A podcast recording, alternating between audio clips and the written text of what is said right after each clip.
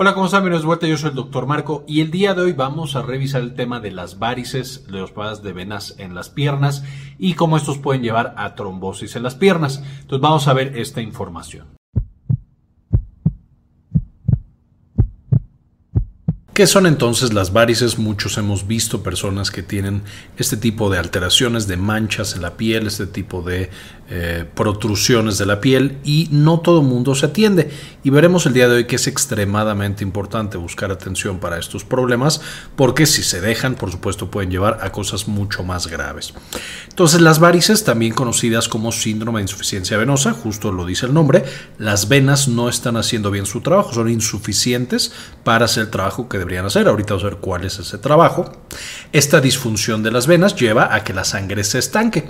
Y una vez estancada, vamos a tener que se hincha la vena, entonces podemos ver cómo se va haciendo más gordita, eso las hace por supuesto también visibles y el flujo de sangre es invertido. En lugar de que las venas ayuden para que la sangre suba y regrese al corazón, para que por supuesto sigamos con nuestro ciclo cardiovascular, nuestro corazón bombee sangre a los tejidos y luego de los tejidos regrese la sangre al corazón, vamos a tener flujo invertido, es decir, la sangre va cayendo por gravedad y por supuesto toda la sangre que cae hace que la vena reciba más sangre todavía, se debilite más, se dañe más, tenga más estancamiento, menos funcione y creamos un círculo vicioso, el que a lo mejor empezamos con una vena, pero ahora tenemos más y más que ya no están teniendo la función adecuada.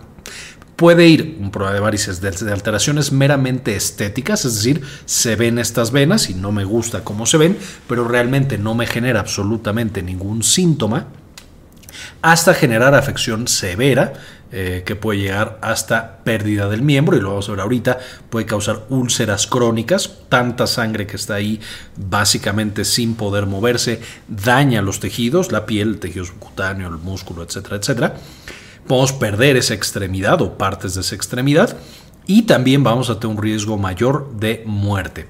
Y esto porque toda la sangre estancada, ya lo hemos visto en otros videos, puede generar un trombo. El trombo viaja por el cuerpo hasta llegar a los pulmones y causa una enfermedad extremadamente grave llamada tromboembolia pulmonar. No es tan frecuente la tromboembolia pulmonar eh, en estos pacientes. Sin embargo, sí llega a suceder y es la complicación más grave y lo que más frecuentemente lleva a la muerte del paciente. El 80% de las personas en el mundo se calcula que padecen algún grado de esta insuficiencia venosa, ya sea solo la parte estética, de que hay venitas que son mucho más visibles, las famosas eh, venas de araña o de cabeza de araña, eh, sin embargo, va a haber pacientes que sí llegan, por supuesto, a la versión más severa. Mientras nosotros vamos cambiando la cultura de un sitio a una cultura que es de menos actividad física, por ejemplo, el mundo eh, industrializado, a diferencia de, por ejemplo, los campesinos que tienen mucha actividad física, ellos, eh, y en los países que se dedican mucho más a la agricultura, en ellos hay mucha menos frecuencia, en los países industrializados tenemos mucha más frecuencia pasamos mucho menos tiempo con actividad física, pasamos de pronto mucho tiempo parados, eh, sin movernos, lo cual por supuesto genera un gran peso sobre las venas, etcétera, etcétera. Finalmente va a ser mucho más común en mujeres. Y ahorita vamos a ver que hay diferentes factores de riesgo y algunos muy específicos para las mujeres, pero por supuesto el cambio de sus hormonas es uno de ellos extremadamente importante. Las hormonas sabemos que van a cambiar justamente la fuerza y el tono de los vasos sanguíneos. Eso incluye por supuesto las venas y puede llevar a que las mujeres, especialmente a ciertas edades, tengan un riesgo bastante alto justo de tener varices. Ahora, ¿cómo funcionan las venas? Ya hemos visto en videos pasados, el corazón late, manda la sangre al, resto de nuestro cuerpo para que se oxigene y de ahí los tejidos tienen que devolver esta sangre al corazón, especialmente a una parte que se llama aurícula derecha. Y podemos ver que, por ejemplo, los hombros es relativamente fácil, la cabeza es fácil porque la gravedad nos ayuda a devolverla al corazón, pero por supuesto tenemos áreas difíciles, la punta de los dedos, por ejemplo, y especialmente los pies.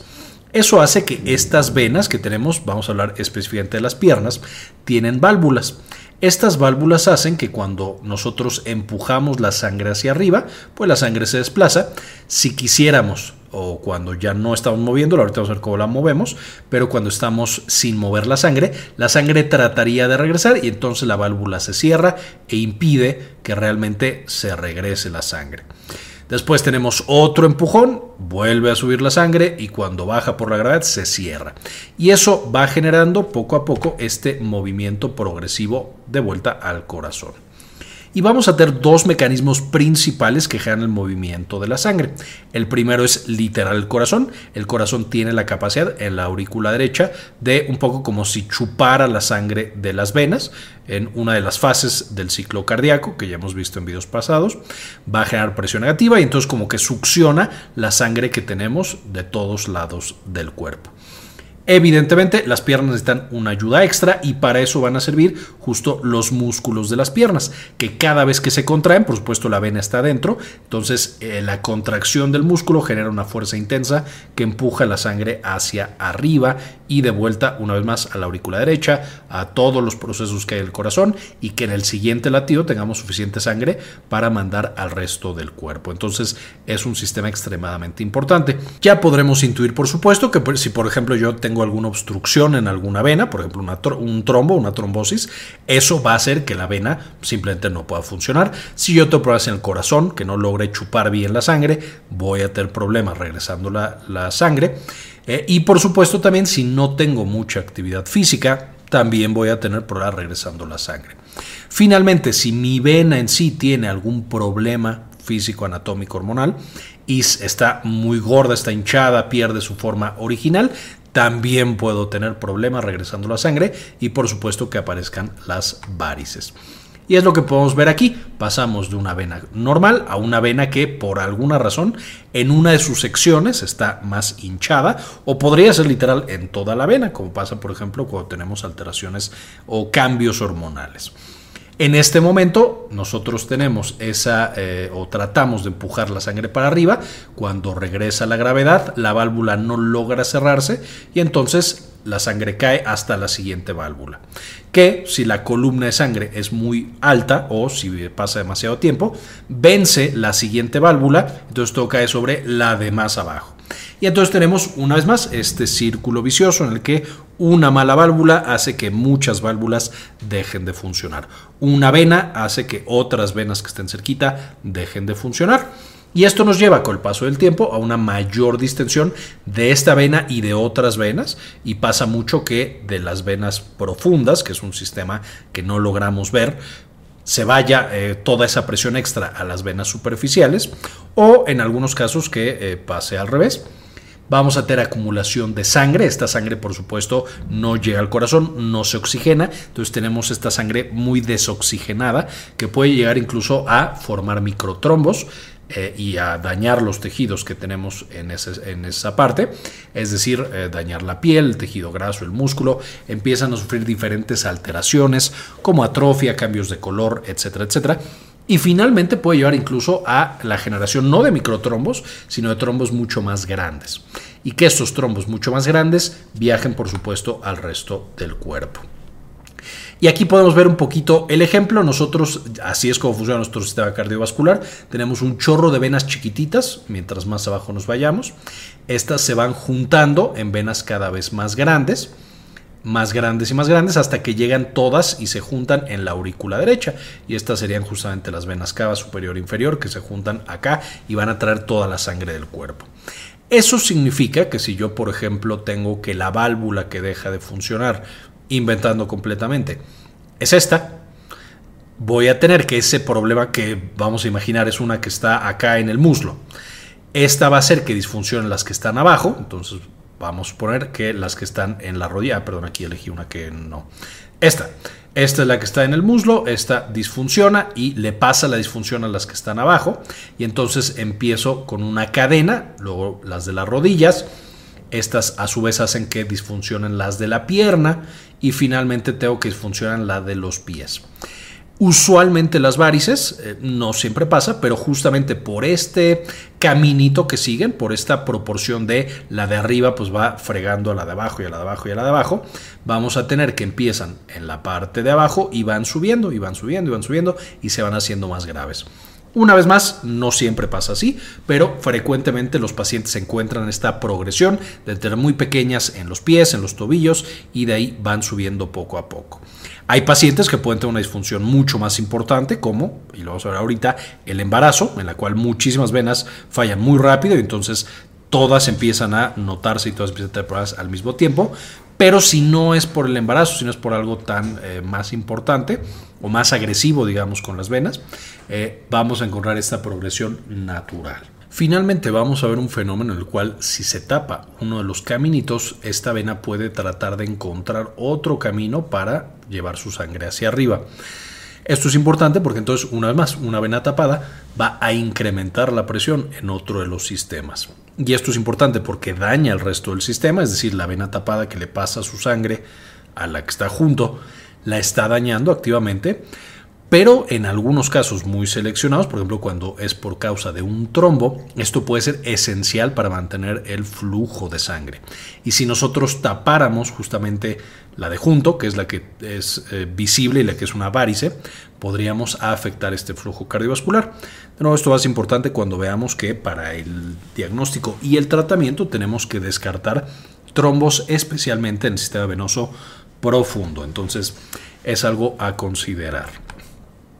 Ahora, ¿cuáles son algunos factores de riesgo? Primero que nada, antecedentes de varices en la familia. Es decir, para saber un poquito nuestra genética y cómo nuestras venas reaccionan ante la presión, pues solo tenemos que ver a miembros de nuestra familia especialmente el mismo género que nosotros, porque por supuesto al ser las mujeres eh, y tener las mujeres un riesgo mucho mayor de la aparición de varices, vamos a tener que el riesgo va a estar dado por el mismo, es decir, la hija con la mamá, el hijo con el papá, para ver un poquito la genética, cómo se expresa. Pero si hay antecedentes de varices en la familia, los hijos, los nietos y así nos seguimos, van a tener un riesgo mayor que una familia en la cual no hay varices. Número dos, los niveles de hormonas, especialmente la progesterona, sabemos que puede dilatar los vasos sanguíneos, eso incluye por supuesto las venas. Además de eso, por ejemplo, en el embarazo, que suben tanto los niveles de progesterona, sabemos que las mujeres empiezan a sobrecargarse de volumen. Esto para aguantar el parto, para alimentar al bebé, etcétera, etcétera. Pero eso lleva, por supuesto, una gran presión y un gran trabajo sobre las venas de estos, especialmente las piernas, de estas pacientes. Los ciclos menstruales también son un factor de riesgo, es decir, pueden con los ciclos menstruales repetidos las venas ir sufriendo este desgaste y con el uso de algunas hormonas, especialmente de nuevo progesterona, aunque hay algunas otras que pueden aumentar el riesgo. Ahora, incluso sin ninguna de estas, eh, eh, vamos a tener que la edad incrementa el riesgo de varices. Simplemente nuestras venas han estado ahí deteniendo sangre por mucho más tiempo, muchos más años, y eso las lleva a un desgaste. Si tenemos también antecedentes personales de insuficiencia venosa, si ya durante el embarazo nos aparecieron varices, pues más adelante en nuestra vida tenemos un riesgo alto de que esas varices vuelvan a aparecer. Si yo tengo en este momento venas visibles, pues es muy posible que aparezcan varices más severas más adelante por este mismo mecanismo que me dice, uno, mis venas les cuesta trabajo aguantar esa presión y dos, ya estoy viendo que hay venas que están siendo insuficientes. También si yo ya tuve terapia para alguna varice previa, pues es posible que me vuelvan a aparecer por exactamente los mismos mecanismos. La siguiente es el trauma en las piernas, especialmente traumas importantes. Los golpes, por supuesto, lastiman a las venas y pueden hacerlas insuficientes, pueden lastimar directamente la válvula. Y en trauma, evidentemente, lo que primero pensamos es un golpe. Sin embargo, también otros tipos de daño son importantes tener en mente, como una tromboflebitis, es decir, si se inflamó una vena porque tuvimos literalmente un trombo ahí metido se tuvo que sacar, tuvo, tuvo que darme medicamento, pero eso ya deja a la vena lastimada y también la presencia de una trombosis venosa profunda, si yo ya tuve un coágulo en las piernas y de nuevo lo tengo que tratar con lo que fuera, ya tengo riesgo, por supuesto, de otra trombosis venosa profunda, pero también de que esa vena quedara lastimada por la presencia del trombo, del exceso de presión y de todos los demás factores que se presentaron durante mi trombosis. La siguiente es literal el antecedente de edema en las piernas. A fin de cuentas, cuando se edematizan las piernas por alguna razón, ya sea por calor, por mucha actividad y demás, eso me está diciendo que mis venas no logran mantener el agua todo el tiempo dentro de los vasos sanguíneos y esto puede indicar que las venas son susceptibles a desarrollar varices más adelante. Ahora, esto no se vea que todas las personas que se les hinchan los pies por alguna razón van a desarrollar varices, pero sí tienen un riesgo un poco incrementado y mientras más frecuentemente sea, pues peor. No es lo mismo una persona que se le hinchan las piernas cuando tiene un vuelo largo a una persona que todos los días cuando se va a dormir ya tiene los pies un poco hinchados. No es lo mismo una que se le hincharon los pies durante el embarazo a una que se le hinchan los pies en el trabajo todos los días. Entonces ahí también podemos darnos una idea de cómo están trabajando esas venas. Y finalmente otras enfermedades de los vasos sanguíneos. Aquí tenemos desde alguna patología de infartos en algún lado, ya habíamos platicado de las trombosis, de las vasculitis, eh, que es este proceso autoinmune que ataca mis vasos sanguíneos, eh, si yo tengo flebitis en algunos otros sitios, etcétera, etcétera. Eh, todo eso incrementa el riesgo de que las venas de las piernas también fallen y por lo tanto yo desarrolle varices. ¿Cuáles van a ser los síntomas? Evidentemente, conforme la sangre se va acumulando, yo voy a, se va a empezar a distender el tejido, se va a empezar a edematizar, es decir, a llenar de agua. Eso presiona todos los tejidos y empiezo a sentir pesadez en las piernas. Como que me van pesando más, las siento cansadas. Esto es mientras más actividad y especialmente mientras más tiempo parado yo tengo, entonces empeoro. Eh, y voy a tener intolerancia al ejercicio, es decir, cuando empiezo a ejercitar esas piernas, justo siento que empeora esta sensación que yo tengo. Y esto es exactamente por lo mismo. La sangre, mis piernas me demandan más sangre porque están haciendo más trabajo físico, pero no logran fácilmente regresar la sangre. Esto no significa que las personas con varices no deban tener actividad física, al contrario, es más importante todavía para ellos, pero es una actividad física que tiene que ser eh, supervisada y monitorizada eh, y, prescrita por el médico, empezando primero por caminar y luego incrementando la intensidad, por supuesto, de las actividades. Vamos a tener dolor especialmente el trayecto venoso, es decir, tocamos el trayecto de la vena, que en muchos casos podemos incluso visualizar, y ahí es donde el dolor es más intenso, y a lo mejor de ahí se va a los alrededores de esa área o está causando inflamación alrededor va a causar frecuentemente prurito y esto es porque las células que están ahí atascadas en la sangre empiezan a liberar diferentes mediadores como la histamina, voy a tener una sensación como de quemazón, voy a tener piernas inquietas, calambres frecuentemente por la liberación de potasio y de calcio y otras cosas dentro de eh, la vena que por supuesto pasa a los músculos. El edema que estábamos comentando. Y con el paso del tiempo yo voy a empezar a ver cambios ya muchas veces permanentes en la piel. Puedo encontrar cambios en la coloración. Veíamos al principio una piel que se ve pues más bien como marrón y es justamente la acumulación de ciertas proteínas de la sangre. También hay un tipo de atrofia, que es una atrofia en la que la piel se va poniendo blanca o incluso transparente. Eh, la atrofia, por supuesto, ya no es reversible, por eso es muy importante atenderlo antes de que lleguemos a esos puntos. Y finalmente, una úlcera, que es, por supuesto, cuando la piel, eh, no estoy seguro que así se ve, ahorita lo vamos a ver más adelante, pero la piel eh, encima de una úlcera, por tanto daño que está sufriendo, por tanta inflamación, empieza literal como a carcomerse, como a morir esta parte. Finalmente podemos ya a sentir parestesias, que son sensaciones extrañas, como que algo nos camina, como, eh, como si nos echan gotitas de agua, aunque no tengamos absolutamente nada en la piel. Ahora, en cuanto a la progresión, la progresión es bastante curiosa, como las válvulas van fallando una a una, de pronto puede pasar al principio casi desapercibida. Yo puedo pasar años eh, mientras va incrementándose, incrementándose el problema sin darme cuenta. Y de pronto cuando le preguntas al paciente, ya que le diste el diagnóstico, ya que le diste tratamiento, oye, ¿no te generaba mucho dolor, mucho cansancio y demás? El paciente se da cuenta de que sí, de que vivió muchos años con una muy mala calidad de vida, pero fue tan lento el avance que nunca se dio cuenta ya empiezan con muchísima fatiga, muchísimo adormecimiento de las piernas, etcétera, pero pensaban que era normal porque de nuevo fue una progresión muy, muy lenta. Se dan cuenta, se diagnostican y al inicio es cuando van a tener mayor sintomatología. Ya se dieron cuenta y entonces tienen un dolor intenso y se dan cuenta de que se puede manejar y mejorar la calidad de vida. Esto lleva a que disminuyan las molestias un poco y después se vuelvan a incrementar hasta que por supuesto el proceso ya es severo y genera molestias muy muy importantes. Eh, el dolor va a, empeorar en los pacientes después de estar de pie mucho tiempo y va a mejorar si caminamos. Este es un caminar tranquilo y como mencionábamos más adelante podemos tener otro tipo de actividad física o elevando las piernas, porque por supuesto si las piernas están arriba del corazón, la gravedad nos ayuda a que justo esa sangre sea arrastrada y devuelta al corazón sin tantos problemas. También los síntomas no son proporcionales a las venas afectadas. Hay pacientes que casi no tienen síntomas y tienen una afección extremadamente grave de sus venas. Y hay pacientes que tienen las piernas llenas y llenas de varices y no sienten absolutamente nada. Entonces no necesariamente un paciente que se siente muy bien está bien de sus eh, varices no necesariamente un paciente que se siente muy mal está terrible. No se vea que un paciente que se siente muy mal no le tenemos que dar más atención porque tenemos que mejorar esa mala sensación, pero esto es solo para pensar que lo que nosotros vemos no necesariamente nos indica qué tan grave es el problema de varices. Y como mencionábamos y como ya es bastante evidente, si nosotros ya tenemos varices, estas pueden empeorar cuando aparece un periodo, un periodo menstrual, eh, un embarazo o empezamos o quitamos alguna hormona específica. Entonces también son cosas a considerar en el manejo de estas pacientes. ¿Cómo se hace el diagnóstico? Básicamente, historia clínica y exploración física nos van a dar bastante, bastante información. Sin embargo, por supuesto, mencionamos que las venas profundas no se pueden explorar.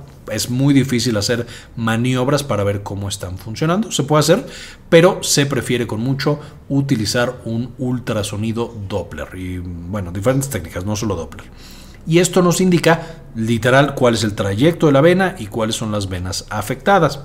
Hay algunas otras cosas como resonancia, venografía con contraste, pero el ultrasonido es básicamente las herramientas esenciales para el manejo de estos pacientes.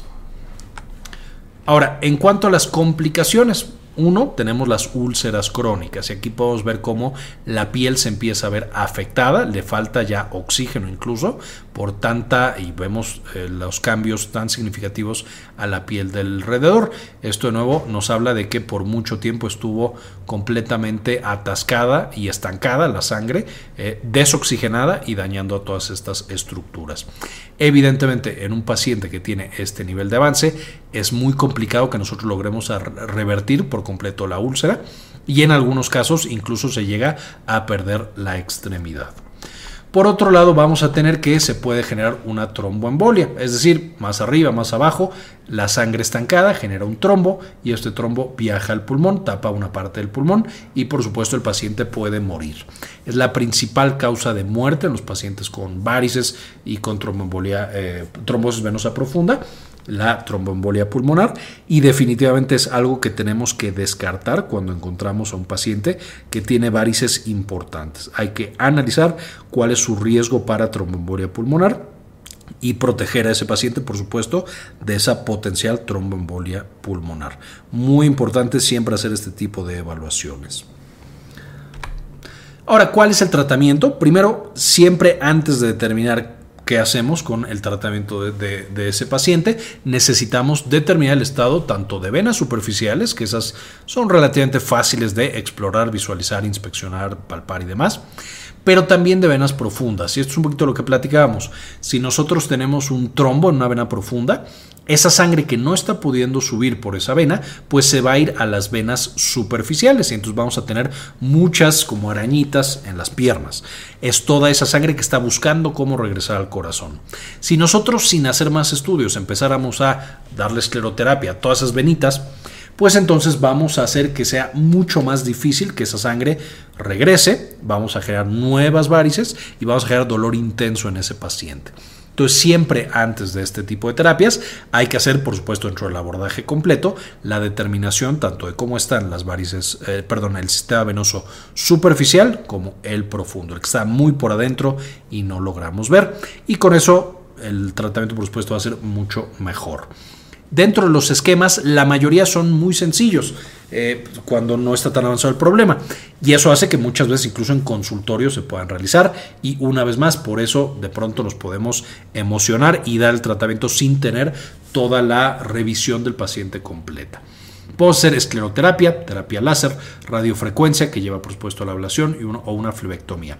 Esencialmente lo que hacemos es destruir esa vena y entonces cuando esa vena queda destruida, ya no le va a pasar la carga de la sangre a, las demás venas y a las demás válvulas. y eso mejora el sistema venoso. Cuando hay una válvula que ya está funcionando, lo mejor es quitarla del sistema para que no afecte a las válvulas vecinas y a las venas vecinas. Eso mejora el sistema, una vez más, con la excepción de cuando tenemos un trombo en las venas profundas, porque entonces quitar esas venas empeora el sistema del paciente, no lo mejora. No es frecuente, afortunadamente, que haya trombos eh, profundos, es decir, la mayoría de los pacientes con varices no les vamos a encontrar eh, trombos en venas profundas. Sin embargo, sí hay un subgrupo de pacientes que lo tienen, por eso lo tenemos que encontrar. Y cualquier cosa que destruya esa vena, eh, por supuesto, nos va a ayudar bastante. Desde inyectarle algo a la vena para que quede destruida, eh, destruirla con terapia láser, destruirla con radiofrecuencia, quitarla a través de alguna técnica quirúrgica, etcétera, etcétera. Y con esto mejora, es muy posible que otras venas, como estamos platicando, aparezcan también varices. Sin embargo, por supuesto, con cambios en el estilo de vida, especialmente en la actividad física, usualmente logramos que la recurrencia sea mucho menor, mucho más frecuente. Es decir, que cuando la quitamos no aparezcan más y que eh, un paciente eh, se encuentre con una mejor calidad de vida por mucho más tiempo. Básicamente, esta información que quería presentarles, una revisión muy general de qué son las varices, pero espero que con esto les quedará más claro y entiendan un poquito mejor para justo las conversaciones tan importantes con nuestros pacientes, con nuestros médicos. Este video quisiera dedicárselo a Gustavo Francioli, Aldo Novelo, David Sosa Mesa, Bajo la Lupa, Antonio Guizar, Yami Pascasio, Malinche Carrascosa, Luis Fernando Zacarías, Rodrigo Álvarez, Sandy Oliva, Javier Mejía, Gilberto Orhueta, Doctor Mineralín, Enrique Segarra, Jorge Sebeltrán y María Eugenia por ayudarnos cada mes con una donación mensual de uno o de dos dólares. Muchísimas gracias. Y finalmente les dejo las referencias de las que saqué la mayor parte de esta información para que puedan también consultarlas y aprender más de estas patologías. Este video es en parte posible gracias a nuestra tienda en línea Synapsis Store en synapsistore.com, donde ahora además de encontrar los productos que ya conocían, como nuestros libros originales, por ejemplo Farmagrafía del Dolor y las presentaciones con las que hacemos los videos para el canal, también van a encontrar algunos servicios como consultoría para tesis, estadística, editorial y de algún otro tipo. Finalmente, dentro de las presentaciones, por supuesto, van a encontrar las de los principales videos que ya conocen. Eh, nuestro libro de farmagrafía del dolor y algunas otras cosas que les podrían interesar. Espero este video les gustara y les resultara útil la información y como siempre, ayúdenos a cambiar el mundo, compartan la información.